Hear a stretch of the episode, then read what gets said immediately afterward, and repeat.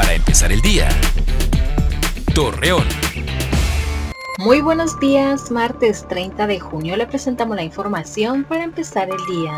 El fiscal general de Coahuila, Gerardo Márquez Guevara, reconocer que es lamentable cómo los feminicidios en la laguna han aumentado en lo que va del año.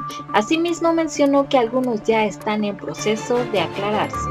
Según el secretario de Salud en Coahuila, Roberto Bernal Gómez, informó que en Torreón los casos de COVID-19 están disminuyendo. Sin embargo, solicita a la ciudadanía continuar con los protocolos de higiene.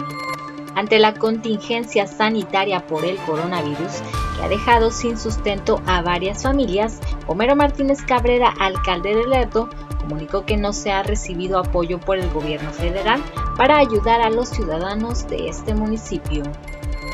Después de luchar por la igualdad, activistas del orgullo LGBT han conseguido que desde el 2014 se respeten sus derechos y por ley en Coahuila se permite la unión conyugal entre las personas del mismo sexo. Hoy es el Día Internacional de las Redes Sociales. Esta importante herramienta de comunicación de fácil acceso es muy utilizada por las personas para mantenerse informadas de manera rápida y sin importar la distancia.